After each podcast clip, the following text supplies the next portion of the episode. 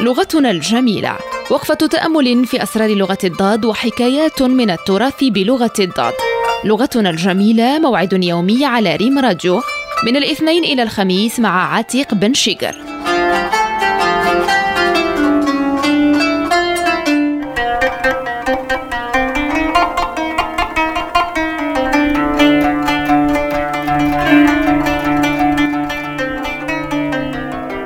السلام عليكم ورحمة الله تعالى وبركاته. أهلا وسهلا بكم معنا مجددا وككل حلقة من حلقات لغتنا الجميلة التي تبث من وكالة المغرب العربي للأنباء تقاسما ما بين ريم راديو وبين إم 24 فمرحبا بكم مجددا في حلقة جديدة من لغتنا الجميلة. نبدأ بهذه الحكاية الفلاح والذرة.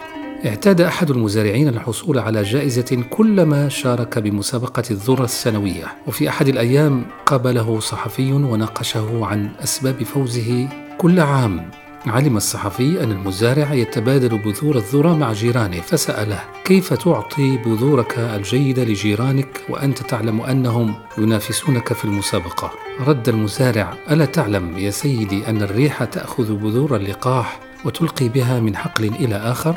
فعندما يزرع جيراني بذورا رديئة ستنتشر بذور اللقاح المتناثرة على محصولي فإذا كنت أريد محصولا جيدا لابد أن أعطي جيراني أفضل أنواع البذور. هذا المزارع يدرك جيدا كيف تتفاعل الأشياء مع الحياة فهو لا يستطيع أن ينتج محصولا جيدا إلا إذا عاون جيرانه على إنتاج محصول ممتاز.